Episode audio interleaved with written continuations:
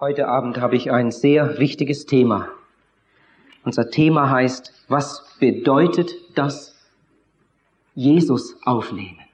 Was ist das eigentlich, Jesus Christus aufnehmen? Was bedeutet das? Ich hoffe, dass uns das heute Abend klar wird. Die meisten Menschen leben nach dem üblichen Motto, was denken die anderen? Und nur wenige Leute fragen einmal ehrlich, was denkt Gott? In Wirklichkeit ist das ein ganz, ganz übler Zug. In der Bibel steht, verflucht ist der, der sich auf Menschen verlässt. Der ist weise, der nach Gott fragt. Ich möchte gerade mal fragen, lieber Zuhörer, was bedeutet dir mehr? Die Meinung der anderen Leute oder die Meinung Gottes? Was bedeutet dir mehr? Wonach richtest du dein Leben aus? Jemand hat einmal gesagt, die öffentliche Meinung ist immer gegen Gott gerichtet. Und das ist wahr. Wenn man damals zur Zeit Noahs eine Volksbefragung gemacht hätte, wäre ganz bestimmt keine Arche gebaut. Die öffentliche Meinung ist immer gegen Gott gerichtet. Auch in unserem Jahrhundert. Wenn du nach der öffentlichen Meinung lebst, dann lebst du ganz bestimmt am Ziel vorbei. Du musst deine Ausrichtung vom Wort Gottes her beziehen. Wir Menschen werden ja hauptsächlich von drei Trieben bestimmt. Diese drei Triebe sind ursprünglich nicht schlecht gewesen, aber durch den Sündenfall ist der Mensch ja von Gott weggezogen. Und seitdem werden ihm diese drei Triebe immer wieder zum Verhängnis. Diese drei Haupttriebe sind der Herdentrieb, der Besitztrieb und der Geltungstrieb will das etwas erklären. Der Herdentrieb, man passt sich gern an. Der Besitztrieb, man möchte gern besitzen, mehr besitzen, noch mehr besitzen, möglichst noch mehr, als man zum Leben braucht.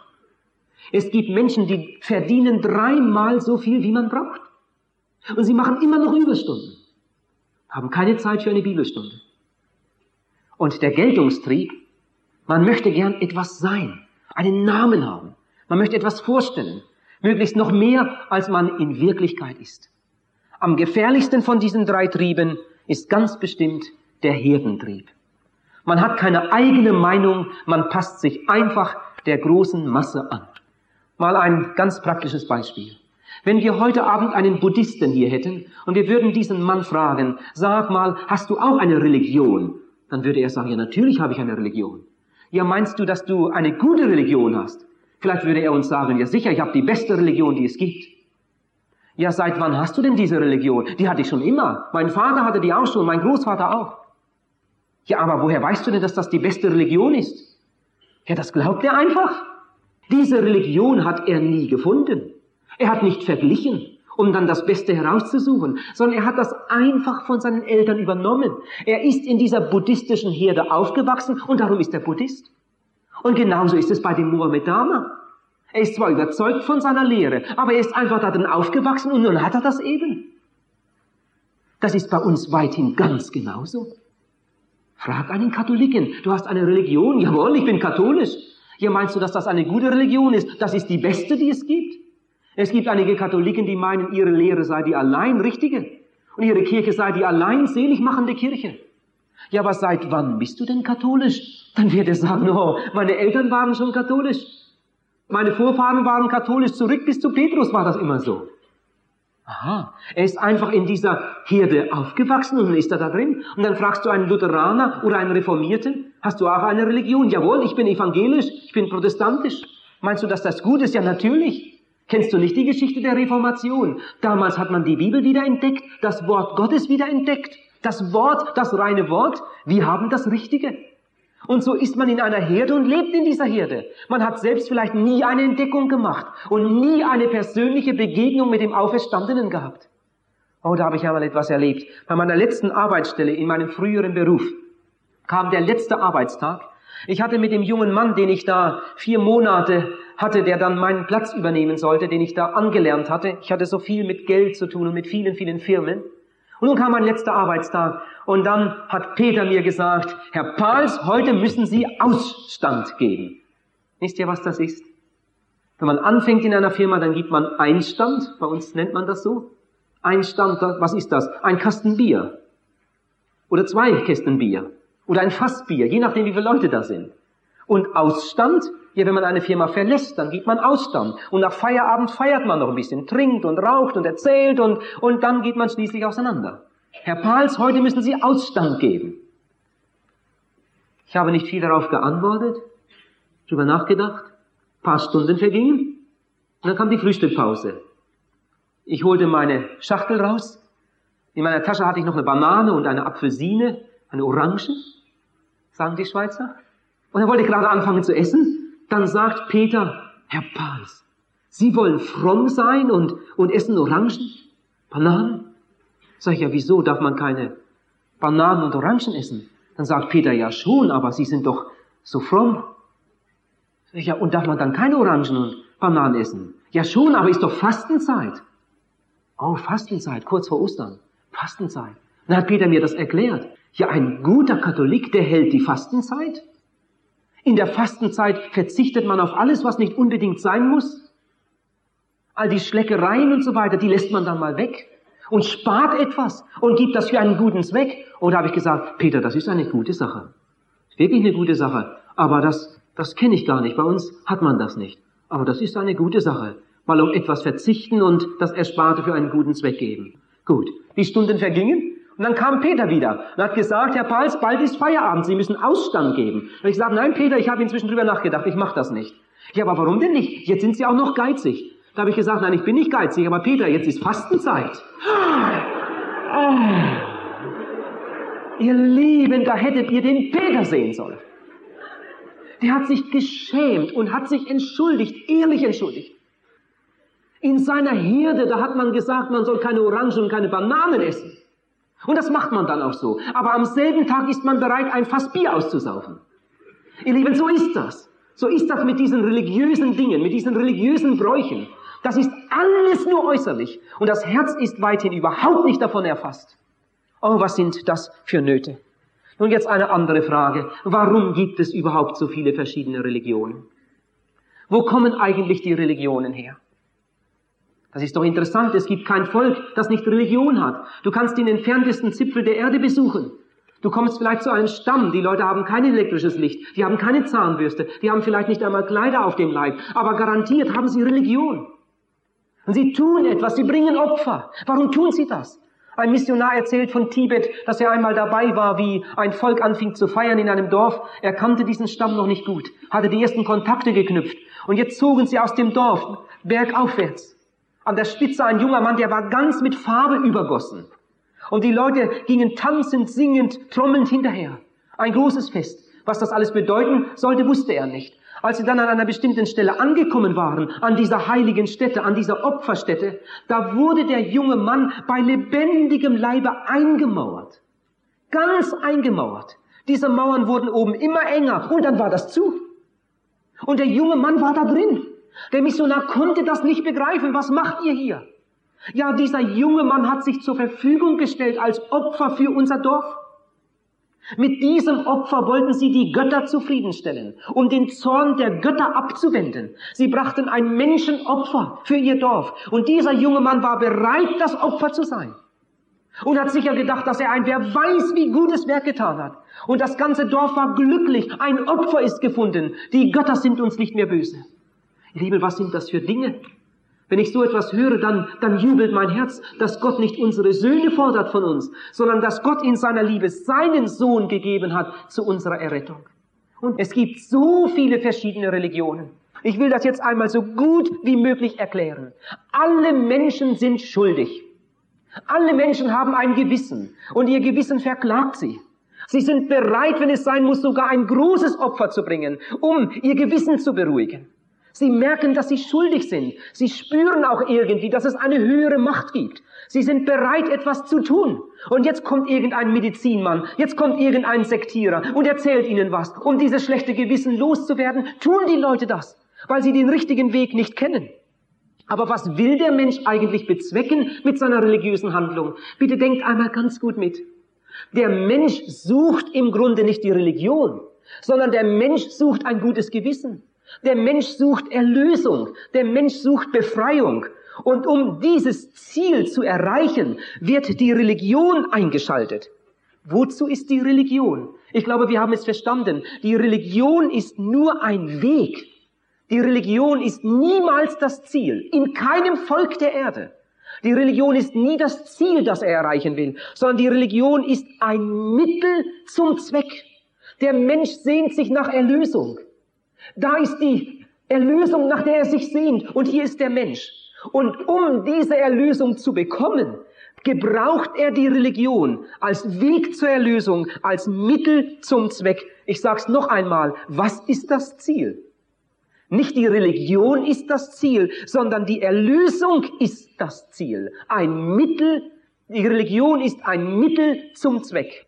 Es gibt Heilmittel, Mittel gegen die Krankheit oder für die Heilung. Und weil das Mittel für die Heilung ist, nennen wir es Heilmittel. Und jetzt denke noch mal ganz gut mit. Warum nennen wir das Heilmittel? Das Wort Mittel bedeutet, es steht in der Mitte. Hier ist der Kranke und da ist die Heilung, nach der er sich sehnt. Und um die Heilung zu bekommen, muss er dieses Mittel einschalten.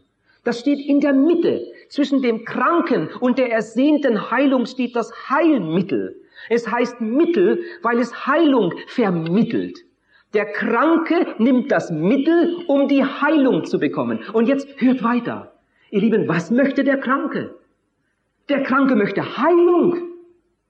Ob er Tabletten schluckt oder Pulver, das ist dem Kranken ganz egal. Der Kranke möchte Heilung. Das Mittel ist ein Mittel zum Zweck, um die ersehnte Heilung zu bekommen denke, wir haben uns jetzt ganz gut verstanden. Und genauso ist es auch im Geistlichen. Genauso ist es auch auf dem geistlichen Gebiet. Jesus hat in seiner Verkündigung ja immer wieder Beispiele gebraucht, Gleichnisse, und darum mache ich das heute Abend auch. Ich gebrauche jetzt das Beispiel der Krankheit, um damit auf die Sünde zu kommen. Und das Beispiel von der Heilung, um damit die Erlösung zu erklären. Ich möchte eine Bibelstelle lesen aus dem Jesaja-Buch, aus dem ersten Kapitel. Da wird uns die schlimmste Krankheit beschrieben, die es überhaupt gibt. In Jesaja Kapitel 1 steht, in den Versen 4 und weitere, wehe dem sündigen Volk, dem schuldbeladenen Geschlecht, Same der Übeltäter, Kinder des Verderbens. In Vers 5b steht, das ganze Haupt ist krank, das ganze Herz ist verderbt. Von der Fußsohle bis zum Scheitel ist nichts Unversehrtes oder nichts Reines an ihm. Und gleich ein paar Verse weiter wird uns die herrlichste Heilung beschrieben, die ein Mensch je erleben kann. Da heißt es in Vers 16, waschet euch, reiniget euch, tut das Böse, das ihr getan habt, von meinen Augen hinweg. Hört auf, übel zu tun. Vers 18, kommt doch zu mir. Wir wollen miteinander rechten, spricht der Herr. Wenn eure Sünden wie Scharlach sind, sollen sie weiß werden wie der Schnee. Wenn sie rot sind wie Purpur, sollen sie wie Wolle werden. Hier spricht Gott über unseren alten, sündigen, verlorenen Zustand. Lieber Zuhörer, Gott sagt, dass von der Fußsohle bis zum Scheitel nichts Reines an dir ist.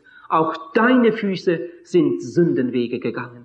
Auch deine Hände haben dem Teufel gedient. Deine Lippen sind Lügenlippen. Deine Augen sind unrein. Deine Ohren sind unrein. Deine Gedanken gefallen Gott nicht. Die Bibel geht so weit, dass sie sagt, der Mund ist wie ein offenes Grab. Sie sind Betrüger. Von der Fußsohle bis zum Scheitel ist nichts Reines an ihnen. Aber diesen sündigen, gefallenen, verlorenen Menschen bietet Gott Rettung an, Heilung. Und jetzt einmal eine Frage.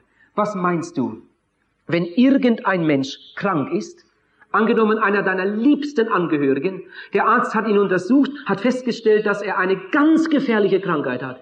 Diese Krankheit gibt es in Europa kaum. Ab und zu kommt sie mal vor. Und jetzt sagt der Arzt, gegen diese schlimme Krankheit gibt es nur ein einziges Mittel. Aber das Mittel haben wir hier in Langenthal gar nicht in der Apotheke, weil das kaum mal vorkommt. Sie müssen auf dem schnellsten Wege nach Bern, um dieses Mittel zu holen.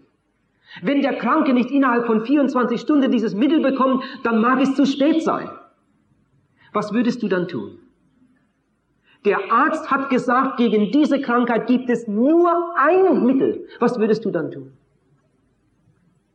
Würdest du dann sagen, ah, wir versuchen es erstmal mit Umschlägen.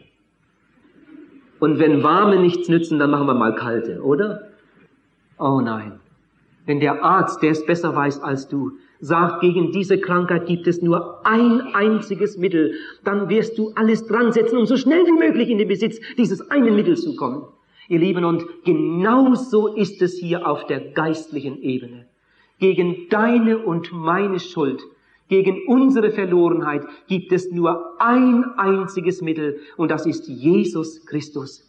Wir lesen in der Bibel, es ist ein Gott und ein Mittler, man könnte auch sagen ein Vermittler zwischen Gott und den Menschen, nämlich Jesus Christus. Nur ein Mittler, nur ein Vermittler des Heils. Jesus sagt von sich selbst, ich bin der Weg. Ich bin die Wahrheit. Jesus sagt nicht, ich sage euch die Wahrheit. Das stimmt auch. Aber Jesus ist die Wahrheit. Die Wahrheit in Person, die Verkörperung der Wahrheit. Jesus sagt, ich bin das Leben. Niemand kommt zum Vater, denn durch mich. Jesus sagt, ich bin das Licht der Welt.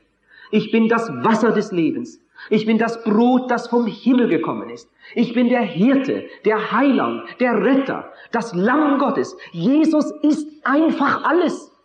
Gott hat seine ganze Liebe, Gott hat das ganze Heil, Gott hat die ganze Erlösung in Jesus Christus hineingelegt und hat Jesus in diese Welt hineingesandt. Wer ihn hat, sagt die Bibel, der hat das Leben. Jetzt noch etwas zum Überlegen. Ihr Lieben, was geschieht, wenn ein schwerkranker Mensch, der unbedingt ein bestimmtes Mittel haben sollte, wenn dieser Mensch ein falsches Mittel einnimmt? Ja, vielleicht passiert überhaupt nichts. Und wir wundern uns, dass sich nichts tut. Es kann aber auch sein, dass er das Mittel nicht verträgt und es passiert eine Katastrophe. Auf alle Fälle, gesund wird er nicht durch das falsche Mittel. Ihr Lieben, und was passiert, wenn ein verlorener Sünder, ein Mensch, der von Gott getrennt ist, eine Religion hat, in der Jesus nicht ist? Was geschieht, wenn ein verlorener Sünder das falsche Mittel nimmt? Was passiert dann? Vielleicht tut sich im Moment gar nichts. Es bleibt alles beim Alten. Es kann aber auch sein, dass dieser Mensch gerade an diesem falschen Mittel zugrunde geht weil er sich jetzt einbildet, er hat was, er hat was zu seiner Errettung. Und in Wirklichkeit hat er etwas Falsches gewählt. Lieber Zuhörer, was hast du bislang unternommen, um gerettet zu werden? Willst du dir einmal selbst Antwort darauf geben? Sag, was ist bis jetzt in deinem Leben geschehen, um gerettet zu werden? Oh, da sitzen einige, die denken, was will der denn von uns? Wir haben doch das richtige Mittel. Wir wohnen doch nicht in Pakistan oder irgendwo im Busch. Wir leben in einem christlichen Land. Wir haben doch das richtige Mittel. Wir haben doch alle Jesus. Von klein auf haben wir das gelernt. Ich glaube doch das alles, was in der Bibel steht. Wir haben doch alle Jesus. Ich hatte eine Evangelisation in Langnau. Dort war ein Ehepaar aus Deutschland in Ferien. Und diese beiden kamen fast jeden Abend ins Zelt. An einem Abend kam ich mit den beiden ins Gespräch nach der Predigt und sie waren so sehr aufgeschlossen. Ich habe gefragt, glauben Sie das auch, was Sie hier hören? Oh ja, das glauben wir. Es hat uns gefallen. Darum sind Sie auch immer wieder gekommen. Und dann habe ich gefragt, ja und jetzt? Möchten Sie den Schritt nicht auch einmal tun? Eine ganz klare Entscheidung für Jesus treffen. Sich bekehren, Jesus annehmen. Möchten Sie nicht Jesus aufnehmen? Das ist unser Thema heute Abend. Möchten Sie nicht Jesus aufnehmen? Da sagt diese Frau, oh, wir haben auch Jesus. Es konnte ja sein, ich kannte sie ja nicht näher. Ja, im ersten Moment habe ich mich gefreut. Ich gesagt, so, sind Sie Gottes Kinder? Seit wann haben Sie denn Jesus? Dann sagt die Frau, ja, schon immer. Wir gehen immer in die Kirche. Wir gehören auch zur Kirche. Und wir gehen auch hin. Lieben, denkt mal ganz gut mit bei dem folgenden Satz. Als die Frau mir sagte, wir gehören zur Kirche, da habe ich bei mir gedacht, das ist genauso, als wenn ein todkranker Mensch sagt, mach dir keine Sorge, ich arbeite in der Apotheke. Kommt ihr nach? Oh, wie froh bin ich, dass es Apotheken gibt. Wie froh bin ich, dass es Heilmittel gibt. Aber dadurch, dass ein kranker Mensch in der Apotheke arbeitet und den ganzen Tag damit umgeht, dadurch wird er ganz bestimmt nicht gerettet. Nun aber die Geschichte mit dieser Frau, die ging noch etwas weiter. Diese Frau hat gesagt, bei uns wurde immer die Bibel gelesen. Ich wollte ihr etwas von der Bibel her erklären. Sagt sie, ja, das haben wir doch auch. Bei uns wurde immer die Bibel gelesen. Das möchte ich dir auch erklären. Ihr Lieben, das ist genauso, als wenn ein kranker Mensch, der das richtige Heilmittel verschrieben bekommt, die Packung öffnet, die Gebrauchsanweisung rausnimmt und die Gebrauchsanweisung liest. Das ist richtig, das ist wichtig, das ist ganz wichtig, damit er nichts Falsches macht. Aber davon, dass er die Gebrauchsanweisung liest, wird er ganz bestimmt nicht gesund. Die Gebrauchsanweisung kann er zehnmal lesen. Die kann er seinen Kindern vorlesen. Die Gebrauchsanweisung kann er auswendig lernen. Davon ist er immer noch nicht gesund. In der Gebrauchsanweisung steht drin, man nehme. Und wenn er das nicht tut, dann wird er sterben an seiner Krankheit, obwohl er das beste Mittel im Haus hat. Ihr Lieben, und jetzt hört, das ist einfach wahr. Dadurch, dass jemand die Bibel liest, wird er ganz bestimmt nicht gerettet. Noch nie ist ein Mensch gerettet worden durchs Bibellesen. Du kannst die Bibel auswendig lernen und du gehst trotzdem in die ewige Verdammnis. Du kannst jeden Tag eine Predigt hören. Du kannst die besten Predigten hören, die je gehalten werden. Noch nie ist ein Mensch durch eine Predigt gerettet. So etwas gibt es nicht. Der Kranke wird dann gesund, wenn er das tut, was da drin steht.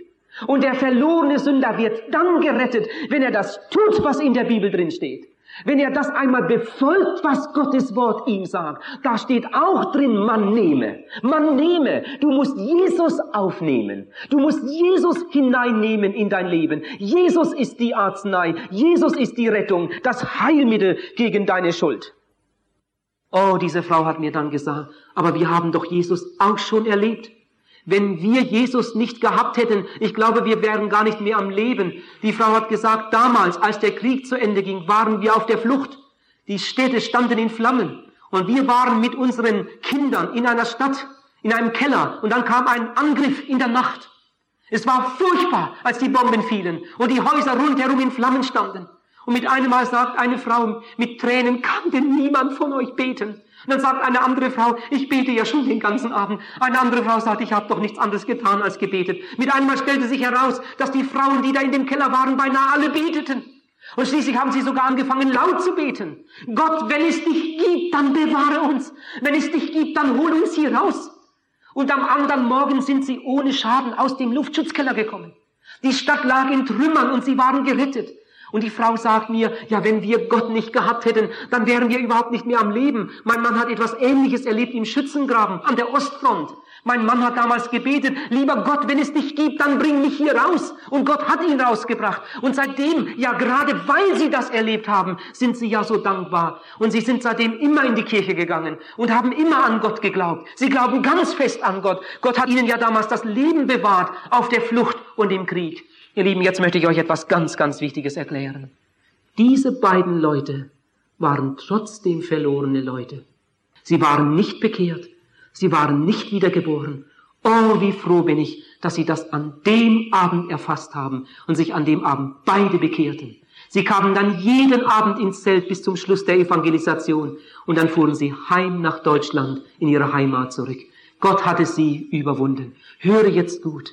Gott streckt uns sozusagen zwei Hände entgegen. Gott bietet uns zwei verschiedene Gaben an. Gott bietet uns Gaben an für unseren Leib. Gott bietet uns irdische Segnungen an. Und in der anderen Hand bietet Gott uns geistliche Segnungen an. Vergebung der Sünde, Errettung von Schuld, das neue Leben, die Wiedergeburt, die Heilsgewissheit, die Gotteskindschaft. Und das sind zwei ganz verschiedene Dinge. Gott will unseren Leib segnen und Gott will unsere Seele erretten. Viele Menschen haben nur ein Auge für die zeitlichen Werte, für die leiblichen Bedürfnisse. Und sie sehen nicht, dass noch viel, viel wichtiger die Errettung wäre, die Bekehrung, die Wiedergeburt, die Heilsgewissheit, das neue Leben. Sie haben nur ein Auge für die zeitlichen Werte. Unser täglich Brot gib uns heute. Was ist denn täglich Brot? Wir haben das im Konfirmandenunterricht gelernt, aus dem Katechismus die Erklärung von Dr. Martin Luther, was ist täglich Brot? Und dann zählt Martin Luther auf, was ist täglich Brot? Alles, was zur Leibesnahrung und Notdurft gehört. Essen, Trinken, Kleider, Schuh, Haus, Hof, Acker, Vieh, Geld, Gut. Fromm Gemahl, fromme Kinder, fromme und getreue Oberherren, gut Regiment, gut Wetter, Friede, Gesundheit, Zucht, Ehre, gute Freunde, getreue Nachbarn, und desgleichen. Vielleicht habe ich noch ein paar Dinge vergessen. Alles, was zur Leibesnahrung und Notdurft gehört, ihr Lieben, für diese Dinge beten viele Menschen. Sie beten für die Kinder, dass sie gut wieder von der Schule nach Hause kommen. Sie beten für den Ältesten, der gerade seine Prüfung macht. Lieber Gott, hilf doch, dass der Max die Prüfung besteht. Sie beten für diese und jene Sache. Und es dreht sich immer nur um irdische Dinge, um zeitliche Werte. Und sie haben kein Auge für die Notwendigkeit ihrer Errettung. Sie haben kein Auge für Bekehrung, für Wiedergeburt, für Heilsgewissheit, für das ewige Leben. Dafür, dass ihr Name einmal eingeschrieben werden muss ins Lebensbuch des Lammes. Ich will euch ein paar Beispiele erzählen, ganz praktische Erlebnisse. Da ist ein junger Mann, seine Mutter ist eine bekehrte, eine wiedergeborene Frau. Sie geht in die Gemeinde und betet für ihre Kinder. Aber dieser älteste Junge, der geht ganz böse Wege. Die Mutter hat schon viel darüber geweint. Eines Tages verlässt er das Elternhaus, hinterlässt einen Berg von Schulden und, und viel Not in der Familie. Während er durch den Garten eilt mit seinen sieben Sachen, ruft die Mutter noch hinterher, Junge, Junge, wenn du mal in Not kommst, dann bete. Vergiss den Heiland nicht. Ach, du mit deinem Beten. Der Junge geht. Der Junge hat nie geschrieben. Jahre sind vergangen. Er ist zur See gefahren, die ganze Welt umfahren. Ein schreckliches Sündenleben gelebt. In den Hafenstädten dem Teufel gedient. Und eines Tages sind sie wieder auf hoher See. Und die Arbeiten, die am Schiff gemacht werden, die werden ja auch während der Fahrt gemacht. Da müssen Roststellen ausgebessert werden, da muss etwas gestrichen und repariert werden. Und er ist oben an Deck, ist auf der einen Seite und ist da mit irgendeiner handwerklichen Arbeit beschäftigt. Und irgendwie passiert es. Ein Augenblick nicht richtig aufgepasst, das Geländer war weg, er hat wohl nicht daran gedacht, das Schiff schaukelt und der junge Mann fällt über Bord. Und jetzt an dieser hohen Schiffswand herunter, während das Schiff in voller Fahrt draußen auf dem offenen Meer ist. Ein hoffnungsloser Fall. Für diesen jungen Mann gibt es keine Hoffnung. Aber während dieser junge Mann da an der Schiffswand runter saust, da steht seine Mutter vor seinen inneren Augen. Und es ist ihm gerade so, als ob seine Mutter ihm sagt, Junge, bete. Und während er noch fällt, schreit er, Gott, hilf mir, Gott, hilf mir. Und hinein in die wogende See. Gerade in dem Augenblick kommt ein anderer durch die Luke nach oben. Will irgendetwas mit ihm sprechen. Gerade in diesem Augenblick. Mensch, der war doch da gerade noch. Wo ist der denn? Und gerade fallen seine Augen in die Richtung. Der liegt da hinten im Wasser. Er kann das gerade noch melden. Das Schiff dreht. Das hat eine ganze Zeit gedauert. Im letzten Moment haben sie den rausgekriegt aus den Wellen. Der war so erschöpft, dass es gerade noch gelungen war. Und jetzt liegt dieser junge Mann oben an Deck. Und das Erste, was er sagt, das war eine Gebetserhörung. Gott hat mir geholfen. Und er erzählt von seiner betenden Mutter. Und die anderen stehen alle da und wissen nichts zu sagen. Ihr Lieben, jetzt eine Frage. Was meint ihr? War das eine Gebetserhörung? Ich bin ganz sicher, so etwas gibt es. Eine andere Frage. Was meinst du? Wenn dieser junge Mann jetzt Lungenentzündung bekommt und nach zwei Tagen stirbt, wo geht er hin? Der geht in die ewige Verdammnis, ganz bestimmt. Er hat eine wunderbare Hilfe erlebt. Gott hat ihn gerettet hat ihm das Leben erhalten, für zwei Tage verlängert. Aber deshalb ist doch dieser junge Mann nicht gerettet. Dieser junge Mann ist doch nicht bekehrt. Er ist doch nicht wiedergeboren. Damit hat doch das überhaupt nichts zu tun. Der junge Mann kommt wieder nach Hause. Er besucht sein Elternhaus. Er fällt seiner Mutter um den Hals mit Tränen und sagt ihr, danke, danke Mutter, dass du für mich gebetet hast. Ich wäre beinahe in der See geblieben. Die Mutter ist glücklich und sagt, Junge, aber heute Abend kommst du mit in die Versammlung. Der Junge kommt mit. Und an dem Abend trifft Gottes Wort sein Herz und Gewissen. Und nach der Predigt geht er in die Seelsorge, trifft eine klare Entscheidung für Jesus, bekehrt sich, wird wiedergeboren, wird ein Kind Gottes. Ich hoffe, wir können das auseinanderhalten. Ihr Lieben, da ist ein junges Ehepaar. Das sind so ergreifende Geschichten. Solche Dinge gibt es ja. Sie haben ein Kind und das Kind ist todkrank. Die Mutter hat eine Operation hinter sich, so dass sie keine weiteren Kinder bekommen kann. Das einzige Kind. Und nun liegt das Kind im Sterben. Man hat das Kind aus dem Krankenhaus entlassen. Man hat gesagt, es kann auch zu Hause sterben. Sie wachen abwechselnd am Bett. Und an diesem Abend hat der Arzt gesagt, diese Nacht wird es wahrscheinlich nicht überleben. Das Herz ist sehr schwach geworden. Es atmet schwer. Sie sitzen am Bett. Beide bleiben am Bett. Beide weinen. Und es wird spät. Immer wieder die Hand beim Kind. Und mit einem Mal sagt die Frau zu ihrem Mann, du, wollen wir nicht mal beten? Die haben noch nie gebetet, noch nie. Und der Mann sagt, du, ich hab's auch schon gedacht. Und jetzt falten diese beiden ihre Hände und sagen, Gott, wenn es dich gibt, wenn es dich gibt und wenn du der bist, von dem wir gehört haben, wenn es so etwas gibt, dann erhalte uns unser Kind und wir wollen immer an dich glauben. Die haben gerade Amen gesagt und die Kleine sagt, Mutti, ich hab so einen Durst. Sie geben der Kleinen etwas zum Trinken. Es dauert nicht lange, da sagt die Kleine, die schon tagelang nicht mehr gegessen hat. Hunger habe ich auch. Was möchtest du denn? Das und das. Ein ausgefallener Wunsch.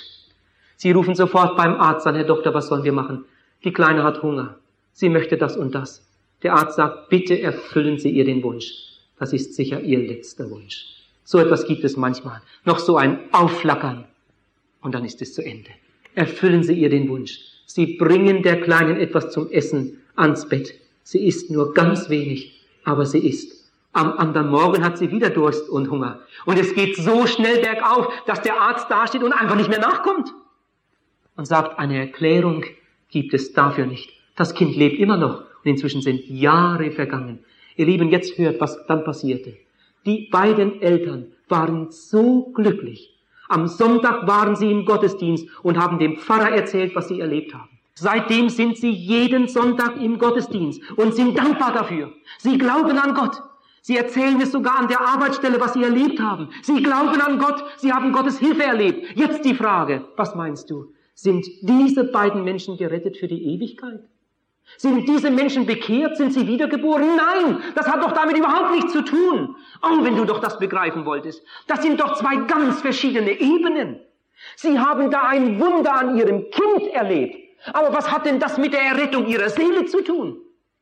Monate sind vergangen und dann kam eine Evangelisation in ihren Ort und sie lesen das Plakat, eine Einladung zu einer Evangelisation. Da wird von Gottes Liebe geredet. Oh, da gehen wir einmal hin und sie hören die Botschaft von Sünde und Gnade, Bekehrung und Wiedergeburt und Heilsgewissheit und Nachfolge und Jüngerschaft. Und diese beiden kommen in die Seelsorge und übergeben beide ihr Leben dem Herrn Jesus. Das, was da vorausgegangen war, das war vorlaufende Gnade. Gott gebraucht manchmal solche Dinge, um Menschen weich zu machen, um Menschen zum Nachdenken zu bringen. Aber wenn es dann nicht zur Bekehrung kommt, dann war das alles nichts. Jesus hat einmal an einem Tag zehn Aussätzige geheilt. Das war ein, ein gewaltiges Wunder an diesen zehn. Aber nur einer von den zehn wurde ein Jünger Jesu. Die anderen haben sich gefreut über ihre Gesundheit und sie gingen ihren Weg. Und der eine kam, um sein Herz und Leben dem zu öffnen, der an seinem Leibe gehandelt hatte. Ihr Lieben, jetzt kommt das Allerwichtigste vom Abend. Du sitzt da und vielleicht sagst du sogar bei dir selbst, ja, ich glaube doch das alles. Ich glaube doch das alles. Ich glaube doch, dass Jesus hilft. Und merkst gar nicht, dass du genauso dran bist wie der Kranke, der in der Apotheke arbeitet obwohl der nur noch aus Haut und Knochen besteht Und ein anderer sagt, Mensch, du solltest dich mal untersuchen lassen. Du musst dich behandeln lassen. Und er sagt, ich arbeite in der Apotheke. Wir haben wunderbare Mittel. Und ich glaube ganz fest, dass die helfen. Ich habe einige Bücher darüber gelesen. Ich habe einige Vorträge darüber gehört. Ich glaube ganz fest, dass diese Mittel helfen. Und er nimmt sie nicht ein. Genauso machen es Millionen Menschen. Jemand sagt, ich glaube, dass die Bibel wahr ist. Ich glaube, dass Jesus hilft. Ich glaube, dass Jesus Sünden vergibt. Ich bin ganz fest davon überzeugt. Das haben wir schon im Unterricht gelernt. Aber du nimmst Jesus nicht auf. In Johannes Kapitel 1, Vers 11 steht, Jesus kam in sein Eigentum und die Seinen nahmen ihn nicht auf. Jesus hatte Versammlungen. Sie kamen, sie kamen in Scharen. 5000 mit einem Mal. Ohne dass die Frauen und Kinder mitgerechnet waren. Das waren bestimmt 10.000 Zuhörer. Sie kamen und drängelten. Sie wollten gesund werden. Sie wollten Brot aus seiner Hand. Sie wollten sich helfen lassen in ihren irdischen Nöten. Aber wenn es darum ging, sich zu bekehren und Jesus nachzufolgen, dann drehten sie sich um und gingen ihre eigenen Wege. Jesus kam in sein Eigentum und sie nahmen ihn nicht auf. In Vers 12 steht dann, wie viele ihn aber aufnahmen. Gott sei Dank, solche gab es damals auch. Wie viele ihn aber aufnahmen, denen gab er Macht, durch den Glauben an seinen Namen Gotteskinder zu werden.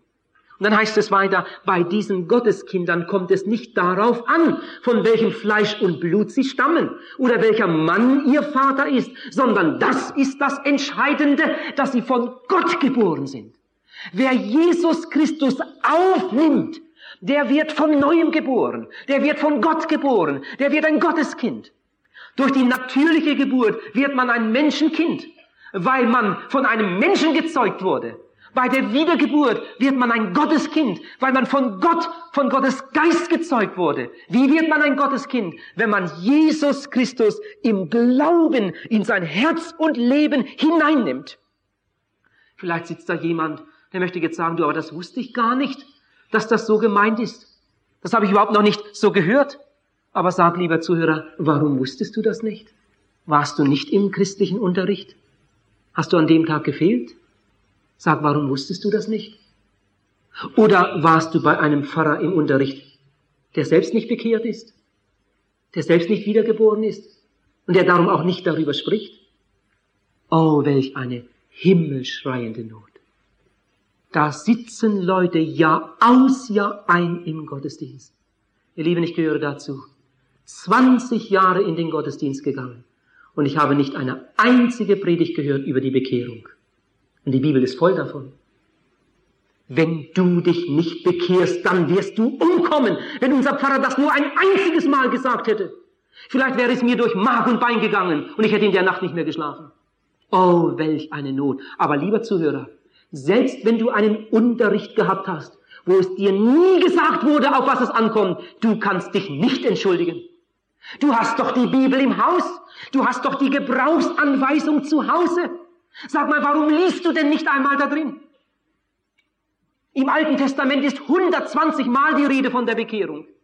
Im Neuen Testament mindestens 18 Mal. Gottes Wort spricht doch an so vielen Stellen darüber.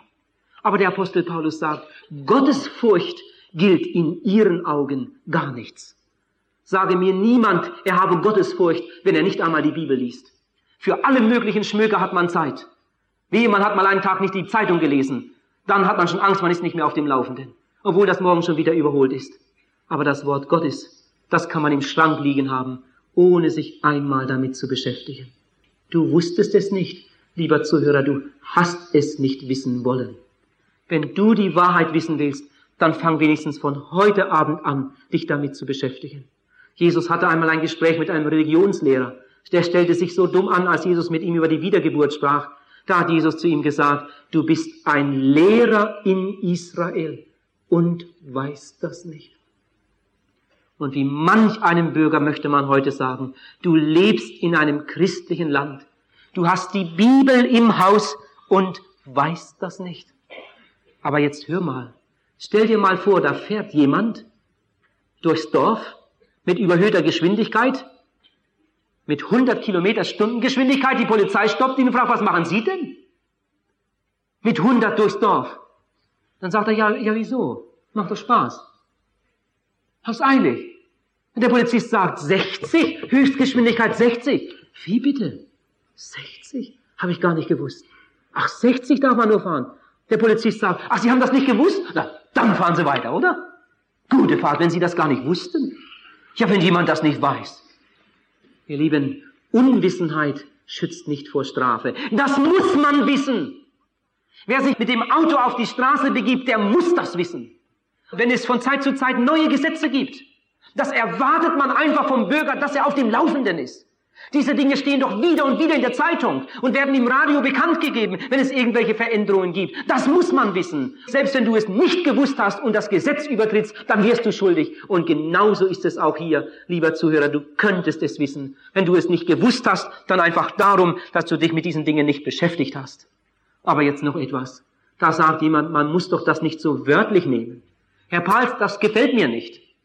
Sie nehmen das alles so wörtlich dass da mit der Bekehrung und Wiedergeburt und Heiligung und Nachfolge und Jüngerschaft. Stell dir mal vor, da käme jetzt jemand ins Zelt hineingerast und würde laut deinen Namen rufen und würde sagen, komm, komm, komm schnell, dein Haus brennt. Oder jemand liegt im Sterben. Du überschlägst dich fast, raus ins Auto und los. Du kommst nach Hause, alles in bester Ordnung. Und der lacht und sagt, das war doch nicht so gemeint. Das musst du doch nicht so wörtlich nehmen. Sag mal, was würdest du von dem Mann denken? Was würdest du von einem solchen Menschen denken? So eine Gemeinheit. Ihr Lieben, aber es gibt eine Menge Leute, die meinen, Gott macht es so. An wie vielen Stellen steht in der Bibel, dass unsere Sünde uns von Gott trennt. Du sagst, das darf man nicht so wörtlich nehmen. An wie vielen Stellen steht in der Bibel, dass wir uns bekehren müssen. Und du meinst, du kämest auch ohne Bekehrung aus. Die Bibel sagt, wenn wir nicht von neuem geboren sind, können wir das Reich Gottes nicht sehen. Meinst du, Gott hat da einfach Langeweile gehabt und hat da irgendetwas schreiben lassen? Was ist denn das für ein Gott, der solche Aussagen macht und in Wirklichkeit ist das ganz anders? Ihr lieben, Gott kann nicht lügen. Wenn Gott gesagt hat, ohne Bekehrung gibt es keine Errettung, dann gibt es ohne Bekehrung keine Errettung. Wenn du meinst, du wüsstest es besser, dann musst du dich einmal im Gericht eines anderen belehren lassen, aber dann ist es für dich zu spät. Es ist so, wie es in der Bibel geschrieben steht. Die Bibel sagt, tue Buße. Bitte tu doch endlich Buße. Die Bibel sagt, bekehre dich. Bitte bekehre dich doch. Die Bibel sagt, dass du Jesus aufnehmen sollst. Bitte nimm ihn doch heute Abend auf. Die Bibel sagt, dass wir wiedergeboren werden sollen, dass wir Kinder Gottes werden sollen. Die Bibel spricht von Gewissheit, von Heilsgewissheit. Gott möchte auch dir das schenken. Bitte komm doch heute Abend, damit das in deinem Leben geschehen kann. Ich möchte jetzt einmal fragen, lieber Zuhörer, ganz ehrlich, sag, kannst du erzählen von einem Zeitpunkt in deinem Leben, wo du deinen sündigen, verlorenen Zustand eingesehen hast und damit zu Jesus gekommen bist, um ihn um Vergebung zu bitten? Kannst du davon erzählen? Sag, hast du Buße getan? Hast du Jesus aufgenommen? Wohnt Jesus in deinem Herzen? Hast du Heilsgewissheit. Kannst du sagen wie Paulus, Christus in mir, die Hoffnung der Herrlichkeit. Ich sage dir, wenn du das nicht sagen kannst, dann bist du noch nie zu ihm gekommen. Es gibt Menschen, die sind so krank, dass sie an ihrer Krankheit sterben. Aber es gibt eine Krankheit, die ist schlimmer. Und das ist die Sünde. Die Sünde bringt dir den ewigen Tod, das ewige Verderben. Und jetzt hör noch einmal ganz gut hin. Ihr Lieben, was nützt das, wenn ein kranker Mensch medizinische Bücher liest? Was nützt das, wenn ein kranker Mensch medizinische Vorlesungen besucht? Ja, was nützt das, wenn der kranke Mensch sogar selbst Medizin studiert? Wenn er das Heilmittel nicht nimmt, dann ist doch alles umsonst. Gott will nicht deinen Kopf mit Wissen füllen. Gott will nicht deine Wände schmücken sondern Gott will, dass Jesus in dein Herz kommt. Und wenn das in deinem Leben nicht geschieht, dann ist alles umsonst. Dann kannst du noch so viele fromme Sprüche an der Wand haben. Dann kannst du noch so viel wissen über Gott und über Religion. Dann wirst du am Ende verloren gehen und in die ewige Verdammnis gehen. So wie der Kranke das Heilmittel einnehmen muss, damit es in ihm wirken kann, so musst du Jesus Christus im Glauben aufnehmen, damit neues Leben in dir gewirkt werden kann. Aber Jesus aufnehmen kann man nur, wenn man bereit ist, sein altes, sündiges Leben abzugeben. Tu das heute Abend.